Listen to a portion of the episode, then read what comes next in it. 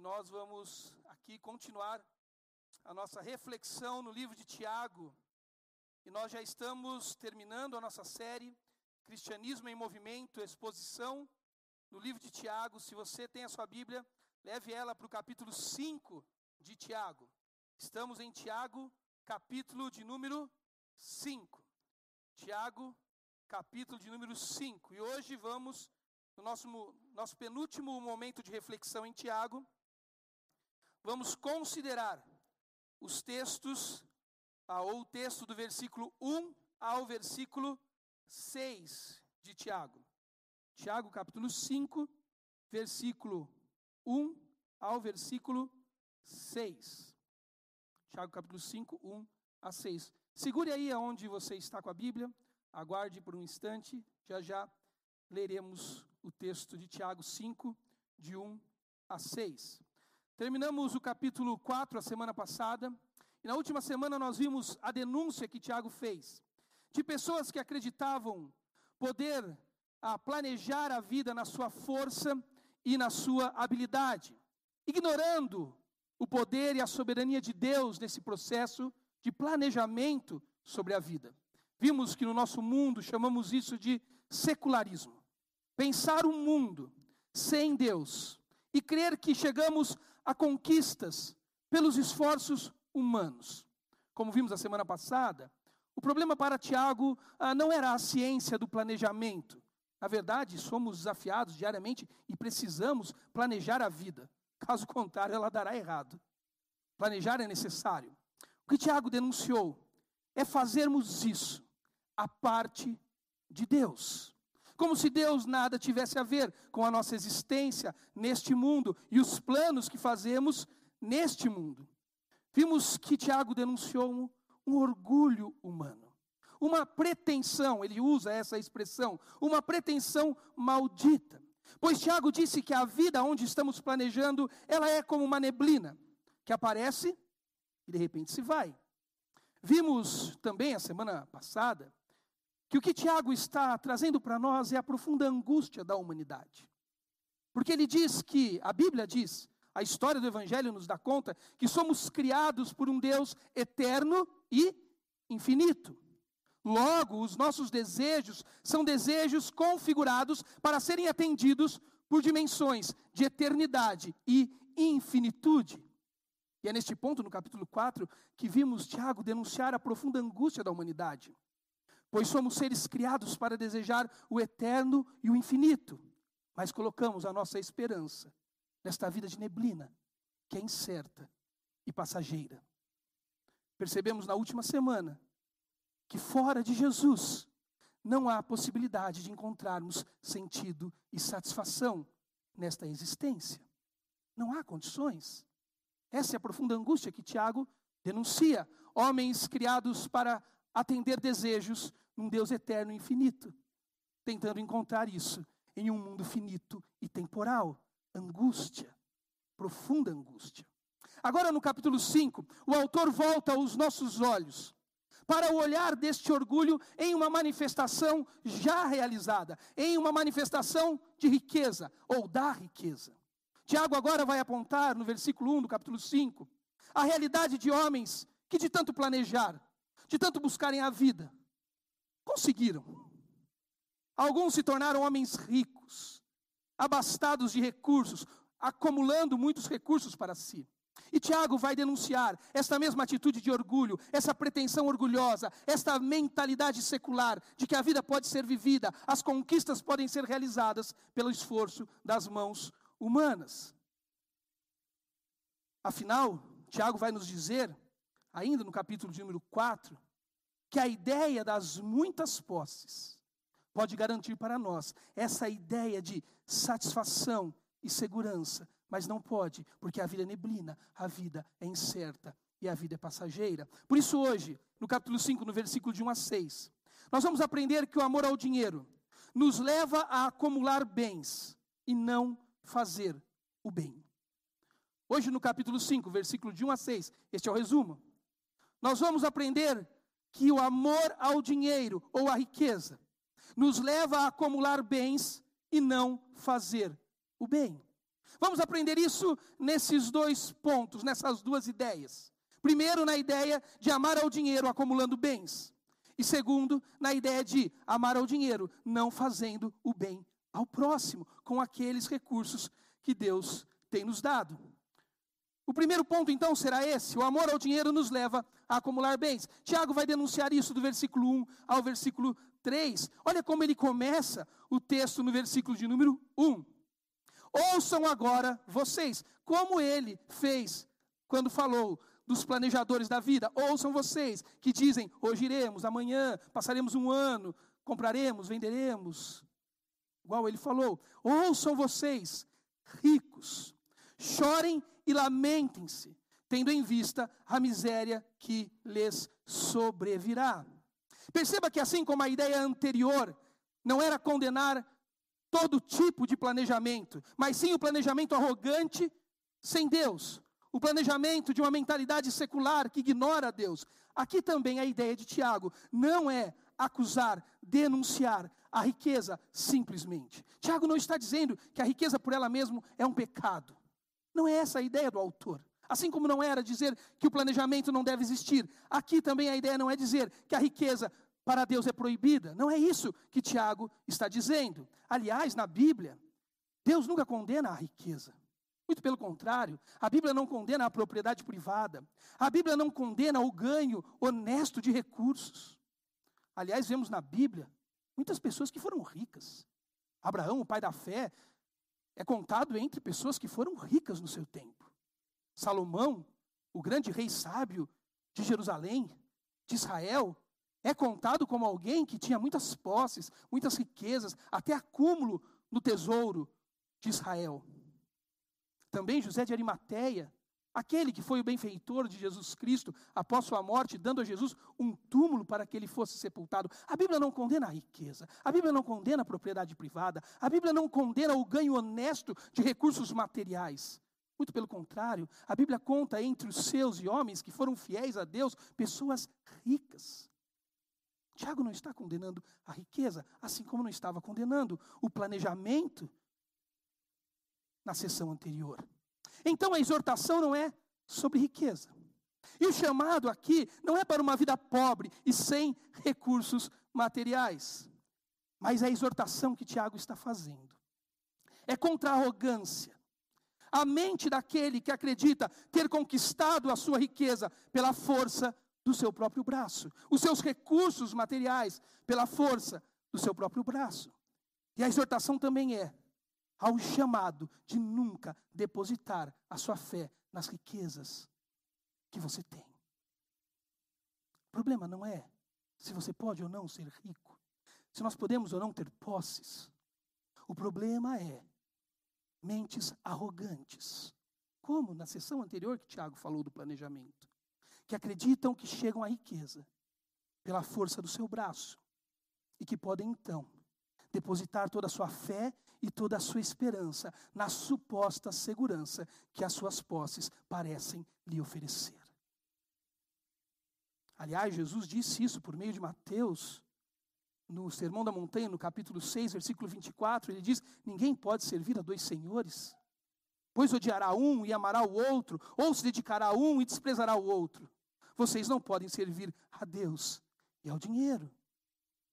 Jesus declara no Sermão da Montanha que para muitos de nós o dinheiro é um Deus, que o dinheiro cobra de nós um amor a uma deidade e cobra de nós uma idolatria sacrificial a Ele. E Deus está dizendo, não contra as nossas posses, mas Ele está exortando o amor que podemos ter às nossas posses e o senso de fidelidade a elas, como se elas pudessem conferir a nós toda a segurança que precisamos. Perceba que no Sermão da Montanha, quando Jesus denuncia o amor ao dinheiro, perceba que a batalha, então, para Jesus não acontece na geografia das nossas posses e nem na gramática das nossas riquezas, mas a batalha acontece na dimensão dos nossos corações. A ideia para Tiago não é o número de dígitos que a sua conta bancária tem. Não é essa a preocupação de Tiago. Se você tem muito, quem sabe ao final desta noite você pensa em usá-lo para a glória de Deus. O problema não é a cor do seu cartão e nem o limite que ele carrega e os acessos que ele te permite nos lugares por aí. O problema para Tiago não é o número de escrituras que você tem em seu nome, conferindo posses e mais posses para você, nem o valor da mensalidade da escola que o seu filho estuda. O problema que Jesus denuncia no Sermão da Montanha não acontece na geografia das nossas posses, mas acontece na dimensão dos nossos corações. É ali que o objeto da adoração é declarada em nossos corações, é ali que os compromissos são travados na dimensão dos nossos corações, é ali que decidimos pelo que vivemos e pelo que morremos, é ali que você se dedica a um Deus e despreza a outro Deus. É ali que você poderá amar o dinheiro, colocar toda a sua esperança e segurança no dinheiro passando a crer que você não precisa mais da graça salvadora e sustentadora de Jesus Cristo. Esta é a denúncia de Tiago. Tiago não vai nos chamar hoje a você sair por aí vendendo o que você tem, nem dando o que você tem. Tiago vai nos levar à dimensão dos nossos corações e não à geografia das nossas posses. E vai dizer a nós vai nos perguntar, vai nos exortar, como Jesus fez no Sermão da Montanha, por meio da palavra do Evangelho que é Jesus. A quem amamos, a quem nos dedicamos, a quem para quem morremos, aonde travamos os nossos mais sinceros compromissos. Então perceba, o problema não são as posses, a riqueza, o acúmulo de recursos materiais. O problema é a adoração que podemos ter ao dinheiro. E é neste ponto que Tiago vai declarar que pessoas assim irão chorar e lamentar. Olha como o texto continua. A riqueza de vocês apodreceu, versículo 2 e 3. As traças corroeram as suas roupas. O ouro e a prata de vocês enferrujaram. E a ferrugem deles testemunhará contra vocês, e como fogo lhes devorará a carne. Tiago então denuncia: vocês acumularam bens nestes últimos dias. Lembrem, percebam, a posse material está intrínseca à realidade da vida material. Que Tiago disse que é uma vida que passa como neblina e que por isso não pode satisfazer os nossos desejos, que são eternos e infinitos. Mas Tiago está falando de uma posse material que corrói, que enferruja. Tiago está falando de uma dimensão de existência feita como neblina que passa e que não é capaz, como Tiago disse no capítulo 4, de atender os nossos desejos eternos e infinitos.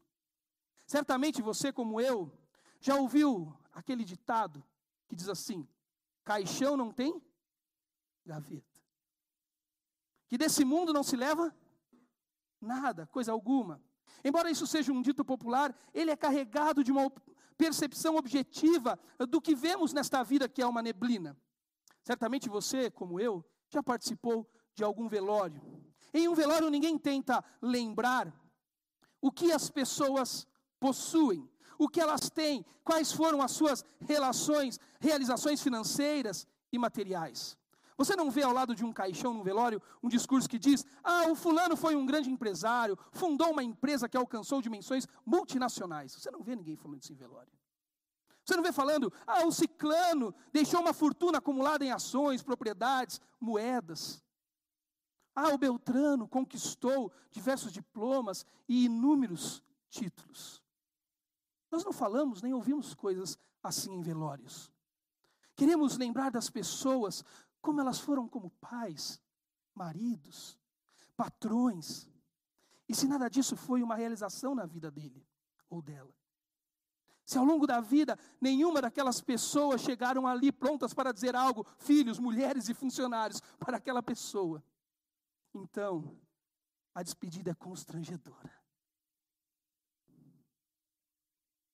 É isso que nós vamos lembrar no final. Não são as suas posses, o número da sua conta bancária.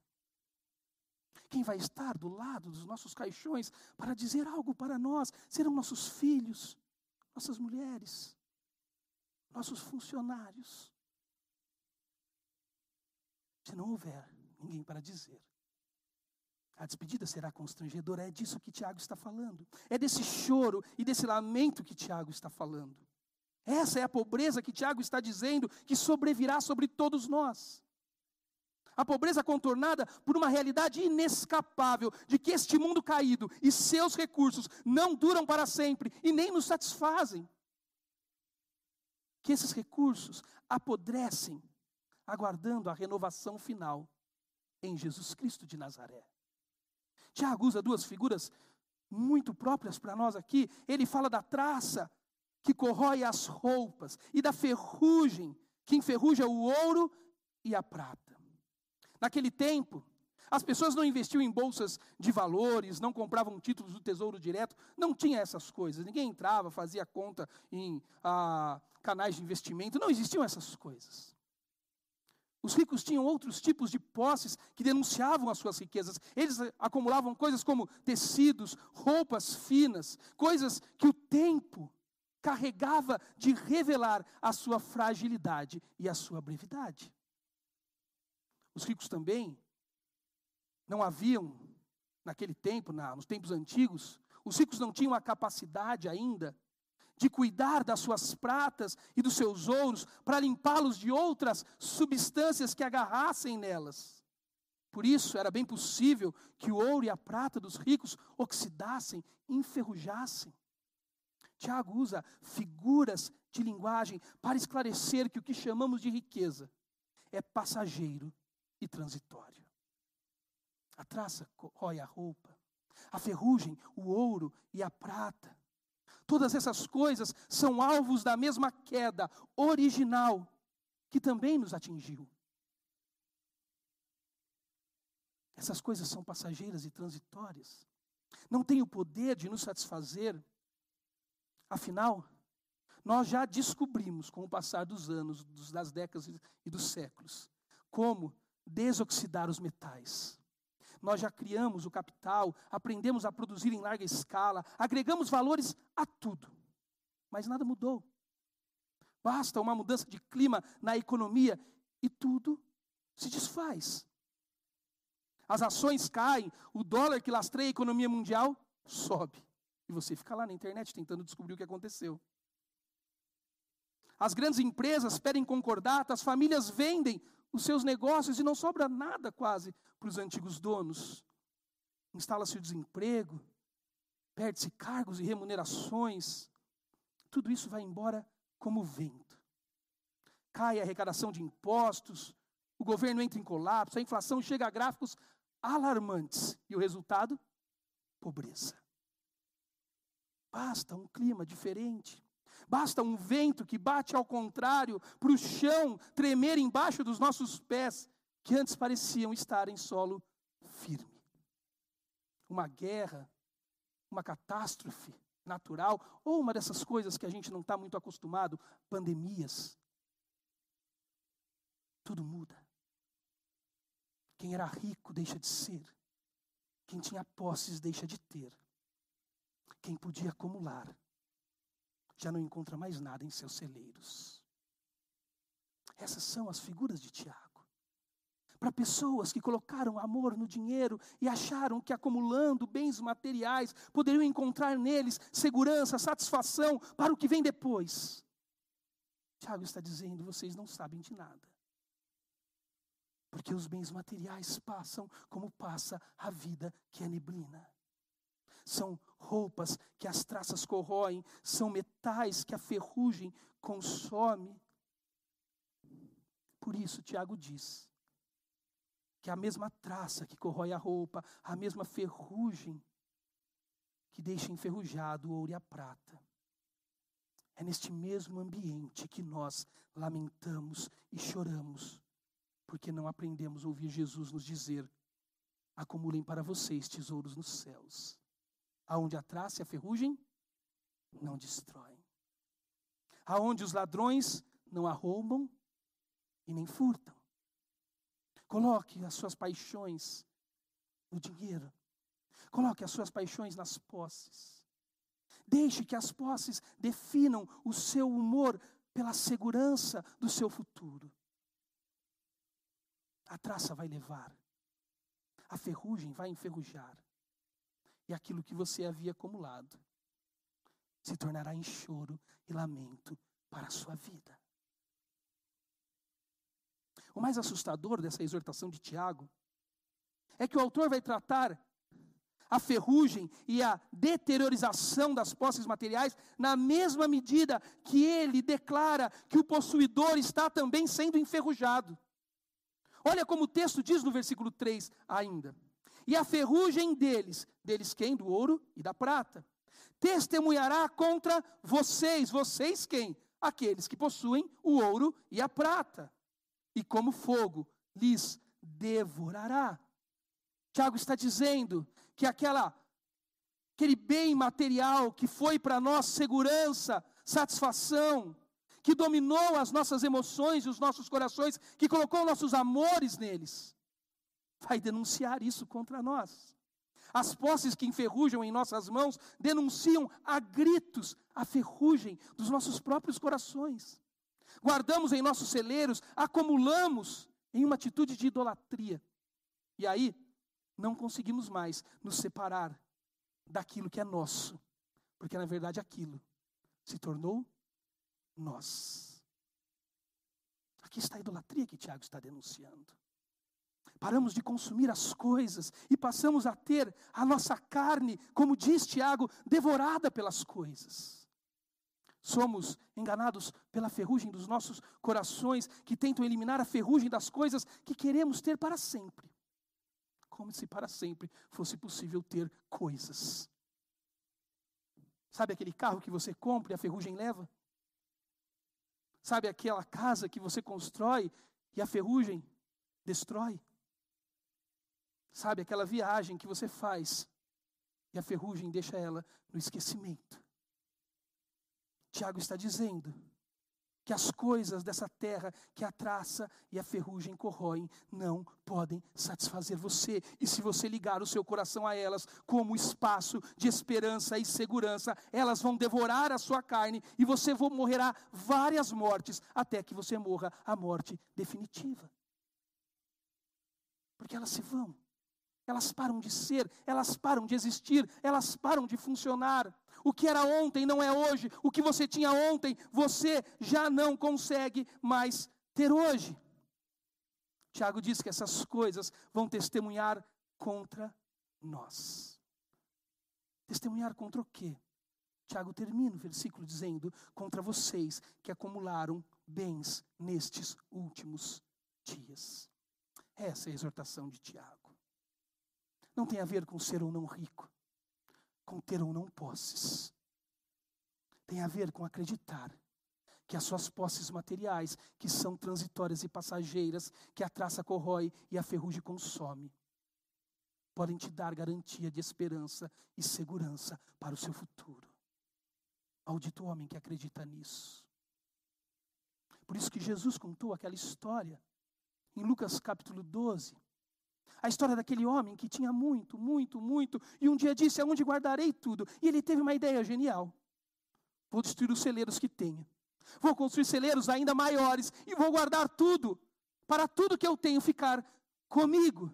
Esse homem acreditou que o acúmulo daria conta de oferecer a ele toda a segurança que ele necessitasse. Inclusive na história, Jesus declara que esse homem disse: Você tem grande quantidade de bens, ele dizia a ele mesmo. Armazena por muitos anos isso, e então descanse, coma, beba e alegre-se. Jesus olhou para este homem na história e ele chamou esse homem de insensato. Jesus contou que esse homem, no final da sua vida, foi cobrado e o amor dele às suas posses testemunhou contra ele. Testemunhou que ele parou apenas de comer o produto dos seus celeiros e passou a ser devorado pela, pelos produtos que haviam naquele celeiro, pelo estoque que havia naquele lugar. Jesus disse que no final da vida dele, ele foi visto como insensato. E o texto diz insensato. Esta noite a sua vida lhe será exigida. Então, quem ficará com o que você preparou?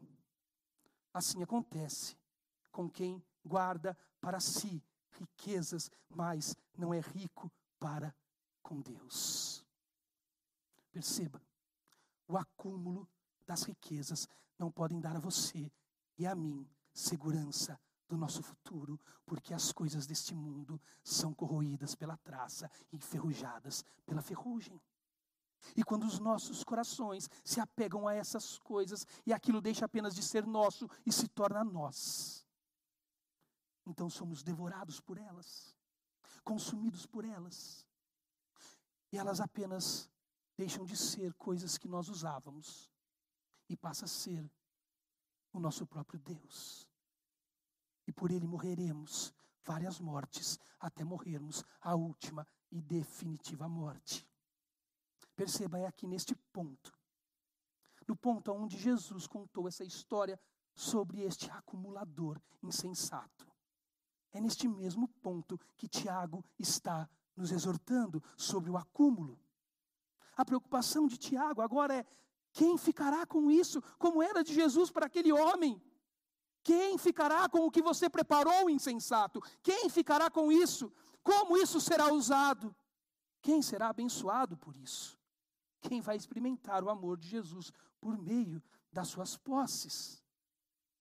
A exortação do autor está ligada a acumular bens e não fazer o bem.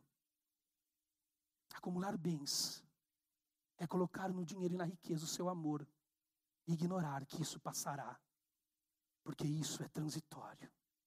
E gente assim, idólatra dos bens, da riqueza e do dinheiro, não sabe fazer o bem com os recursos que Deus lhe deu. E é isso que Tiago vai nos exortar do capítulo do versículo 3 até o final da sessão, no versículo 6. Vejam o salário dos trabalhadores que ceifaram os seus campos e que por vocês foi retido com fraude. Está clamando contra vocês este salário que foi retido. O lamento dos ceifeiros chegou ao ouvido do Senhor dos Exércitos. Vocês viveram luxuosamente na terra, desfrutando de prazeres e fartaram-se de comida em dia de abate. Vocês têm condenado e matado o justo sem que ele ofereça nenhuma resistência. Não é incomum que as pessoas que se servem das posses para realizar os seus desejos, para satisfazer os seus desejos, passem também a tratar o seu próximo como uma posse a ser utilizada para você acumular mais e mais. Porque quem acredita na redenção dos bens não sabe fazer o bem. Quem acredita que pode ser redimido pela sua riqueza, pelos seus bens, não sabe fazer o bem ao próximo. O autor está nos lembrando aqui, por meio de um exemplo dos trabalhadores que estão sendo oprimidos por seus patrões e tendo o seu salário retido, que os patrões estão ganhando sobre o trabalho dos ceifeiros, daqueles que trabalham no campo. Perceba, eu não estou aqui propondo que façamos no mundo uma divisão de renda igualitária, tudo bem? Respeito às suas opiniões, mas não é essa a minha proposta. Não estou propondo aqui que nós defendamos ideias sociopolíticas que eliminam a propriedade privada porque tratam ela como o grande demônio da história. Não estou propondo também que você pegue tudo que você tem, que você possui e venda e dê a quem não possui nada. Eu estou apenas dizendo que Tiago está nos dizendo que nós, homens que dizemos amar o Senhor Jesus, mulheres que devemos dizemos amar o Senhor Jesus, nunca deveriam impedir que o trabalhador não participasse do fruto do seu trabalho que nós alienássemos o trabalhador do produto produzido por ele. É isso que Tiago está dizendo para nós, e Tiago é duro em sua exortação, porque ele vai dizer que gente assim, que aliena o trabalhador do produto da colheita que ele plantou, tem duas características para Tiago. Primeiro, ele é um ladrão, porque ele fraudou o salário.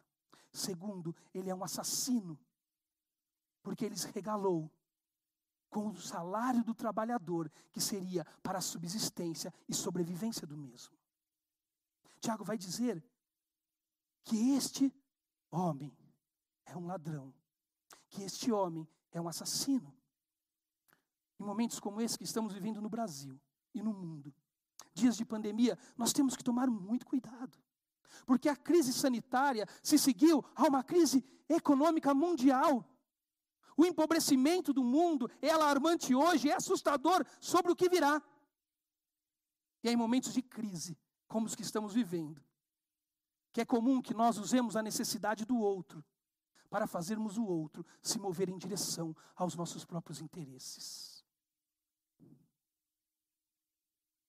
Partimos da ideia que se eles não quiserem o que temos para oferecer, terá mais gente na porta querendo fazer para sobreviver.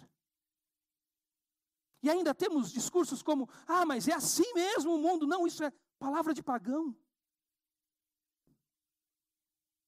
Tiago está nos chamando a não reter o que é do outro, a não impedir que o outro trabalhe da proporcionalidade, não seja impedido da proporcionalidade do ganho do seu trabalho. Que a gente não retenha. Nós somos assim.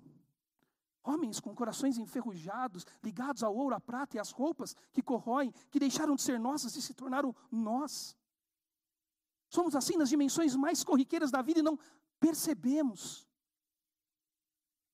Quantos de nós somos injustos com as pessoas que trabalham em nossas casas? Pagamos mal. Tratamos de qualquer forma. Com nossos funcionários da empresa. Eu não estou dizendo que não é necessário uma espécie de arbitragem e nem que você deve pagar ao outro que trabalha para você a quantia que ele acha que você deve pagar. Obviamente, é necessário uma arbitragem entre o empregado e o empregador. Afinal, para isso que existe em nosso país um ordenamento jurídico e leis trabalhistas. O que eu estou propondo é que, no mínimo, nós sigamos as leis, que são responsabilidade dos empregadores. Nós temos até a dificuldade no nosso vocabulário, se você perceber, em relação a essas coisas, quando tratamos de pessoas que trabalham para nós. Chamamos de funcionários empregados pessoas para as quais não damos um valor para as quais nós damos um valor mensal, mas não recolhemos para elas impostos. Não pagamos para elas o 13 terceiro salário. Não damos hora extras. Olhamos para a mulher que nos ajuda em casa, fazendo faxina, e chamamos de nossa funcionária. Isso é pecado. Há leis a serem seguidas em nosso país. Se existe alguma possibilidade de um trabalho informal, onde pessoas prestem serviços para você, tudo bem. Nenhum problema nisso. Mas cuidado com o seu vocabulário. Essas pessoas não são suas empregadas, seus empregados. A faxineira da sua casa não é sua funcionária, ela presta um serviço X para receber uma contrapartida Y pelo que ela faz. É por isso que a lei da terceirização nunca deu certo no nosso país. Porque a gente terceiriza trabalho e dá ordem do terceirizado. Isso é ilegal. Isso é injusto. E o povo de Deus participa disso. Nós retemos o que é do outro. Nós tiramos a subsistência do outro para nós vivermos melhor. Tiago diz que gente assim, frauda. Cobramos uma dedicação full time de pessoas que não cumprimos, para quem não cumprimos, todos os ritos da lei trabalhista. Temos que tomar cuidado. Tiago diz que além de fraudulentos, eles são assassinos, porque o ladrão retira da boca do trabalhador e se banqueteia nos esforços do trabalho alheio. Vocês viveram luxuosamente na terra, desfrutaram prazeres, fartaram-se de comida em dia de abate. Vocês têm condenado e matado o justo, sem que ele ofereça resistência. Sem que ele ofereça resistência. Em dias de crise, obviamente, que pessoas que precisam comer vão trabalhar por qualquer coisa que você possa lhes oferecer. Mas isso não significa que o povo de Deus tem autorização em Jesus de oferecer qualquer coisa. Pessoas apaixonadas pelo seu dinheiro, que se apegaram aos seus bens a ponto de deixarem de ser deles e se tornar eles. E por isso, para acumular mais e mais e mais, ganham sobre o trabalho alheio, fraudando o que não é seu e assassinando aquele que deveria participar do fruto da colheita que ceifou. É forte a acusação de Tiago. Nós temos que ter, como filhos de Deus, uma atitude que revela Jesus em nós. Porque ele mesmo ordenou que pagássemos corretamente. Quando Jesus fala do pagamento de salários na lei, em Deuteronômios, ele diz: paguem-lhe os seus salários diariamente antes do pôr do sol, antes do dia do trabalho acabar pois ele é necessitado e depende disso, senão ele poderá clamar ao Senhor contra você e você será culpado de pecado. Tiago está falando isso também. O clamor daquele que foi fraudado, daquele que foi calado no seu trabalho, ele subirá a Deus. Tiago diz que quando retemos o salário do trabalhador com fraude, o clamor sobe contra nós. E é engraçado como última expressão que eu ainda não falei do texto. Que Tiago vai dizer que o nosso clamor sobre a Deus e a alcunha que ele usa para tratar o Deus que acolhe o clamor daquele que foi fraudado e assassinado é a alcunha de Senhor dos exércitos. O Deus que acolhe o clamor daquele que foi usurpado na sua condição é o Deus que é chamado por Tiago do Senhor dos exércitos. O Senhor dos exércitos que vai lutar as nossas guerras quando os nossos clamores são acolhidos por Ele. Duas coisas que o Senhor dos exércitos nos lembra: que Deus luta as nossas guerras e que Ele não deu direito a nós em guerrear com espadas e forças humanas, porque Ele luta as nossas guerras. No mundo caído, aonde pessoas acreditam que bens podem trazer segurança e satisfação e por isso acumulam, acumulam, acumulam, ganham amor aos bens a ponto de deixar de ser deles e se tornar eles. Que essas pessoas vão facilmente fazer a mesma coisa com o próximo, usurpando do trabalho dele, retendo o salário e não o deixando participar do produto do seu trabalho, calando ele, para que por meio do ganho que ele proporcionou, aqueles que estão sobre ele, os oprimindo, se regalem luxuosamente, enquanto eles nada têm. Tiago está dizendo que este tipo de gente está sendo vista pelo Deus dos exércitos. Aos oprimidos, esperança aos opressores, exortação.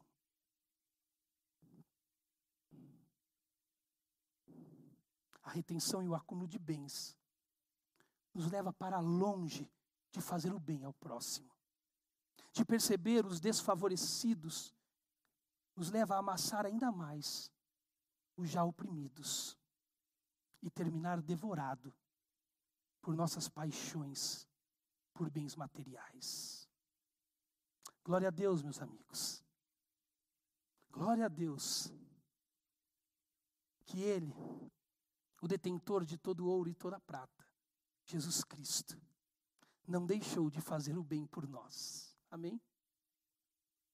Que antes se doou a nós como filho unigênito que um dia Jesus olhou para a humanidade, da qual eu e você fazemos parte, e nos viu em miséria e opressão pelo pecado. E sabe o que ele fez? Quando ele viu que não podíamos reagir diante da maldade do pecado, ele ouviu o nosso clamor, aleluia. Ele não considerou as suas posses como algo que devia apegar-se, mas antes, Jesus se fez homem e habitou entre nós. Foi Deus conosco. O bem eterno se fez carne para fazer o bem a nós no tempo e na eternidade. Jesus é o dono de toda a riqueza do universo. Adorado por anjos, querubins, serafins, habitante do conforto celestial, arquiteto da mente humana, senhor de céus e terras. Mas Jesus trocou tudo isso pelo feno e pela palha de uma humilde manjedoura, localizada em uma cidade pobre, em um país mais pobre ainda. Se sujeitou a ser criado e viver do salário mínimo de um carpinteiro. Como diz Paulo, em 2 Coríntios 8, 9. Pois vocês conhecem a graça do Senhor Jesus Cristo, que sendo rico, se fez pobre por amor a vocês, para que por meio da sua pobreza vocês se tornassem ricos. Jesus Cristo não tinha nada. Ele era servido por quem o seguia. Não tinha nem onde reclinar a cabeça o filho do homem. Quando queria atravessar um mar no seu ministério, emprestava um barquinho. Quando da entrada triunfante em Jerusalém, entrou montado em um jumento que não era dele. Depois da sua morte, teve que ser levado por um túmulo, cedido por um amigo. Jesus não tinha nada neste mundo. Jesus, o dono de toda a realidade, decidiu não ter bens para fazer a cada um de nós o maior de todos os bens. Dar-nos a salvação eterna. Que o amor dos bens e aos bens não impeça você e a mim de termos a mesma atitude de Cristo Jesus. De amarmos o próximo não amassando ele em suas misérias, não retendo o que é dele em seu trabalho, não usurpando o que não é nosso, nos servindo de outros. Se nesta noite o que você tem deixou de ser seu e se tornou você, você está a passos velozes para o risco de se tornar um ladrão e assassino para construir celeiros maiores e maiores e maiores. Para dizer, eu já tenho muito, vou comer, beber e me divertir. Cuidado. O Deus eterno virá a você e dirá: insensato, hoje eu vou lhe pedir a sua vida. E quem usará tudo isso? Se Deus tem te dado, meu amigo, deixe Ele te dar. Trabalhe muito, porque Deus não gosta do preguiçoso. Cuide bem do seu dinheiro, porque Deus quer te ver um bom planejador. Invista, ganhe mais. Compre mais. Mas quando você olhar para os seus celeiros cheios, não se dobre a eles em adoração. Mas diga, Senhor, o Senhor não considerou seu, a sua vida, antes deu a mim, para salvar-me dos pecados. Me ensina a repartir a vida como o Senhor repartiu comigo. Que Jesus te ensine esta verdade hoje à noite. Feche os seus olhos, eu quero orar por você.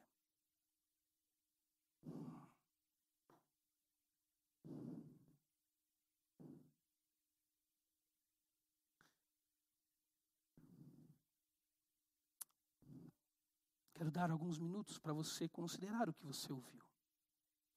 Deixar isso abraçar o seu coração, incomodar a sua mente.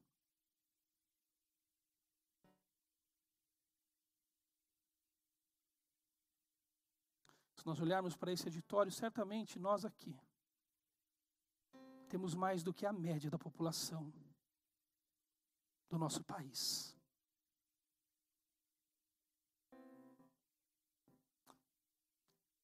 E a pergunta que eu faço para Jesus não é como teremos mais, mas o que o Senhor quer fazer com a Revive no mundo a partir de Atibaia. com o que temos e ainda teremos.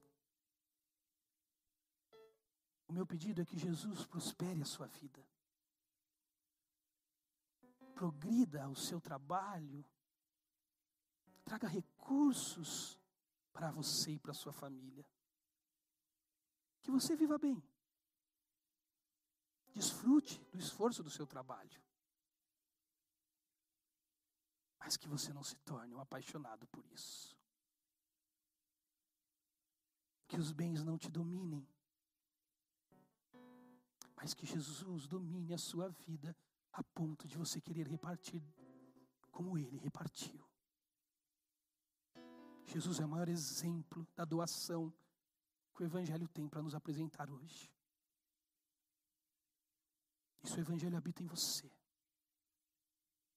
Nada mais do que doar.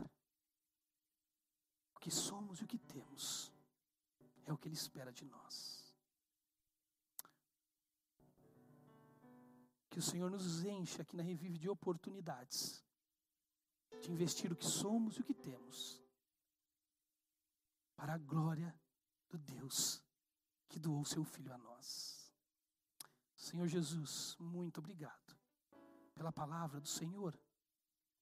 Obrigado porque um dia o Senhor inspirou, inspirou Tiago no momento que ele estava vivendo a falar das questões que ele estava vendo, tão atuais.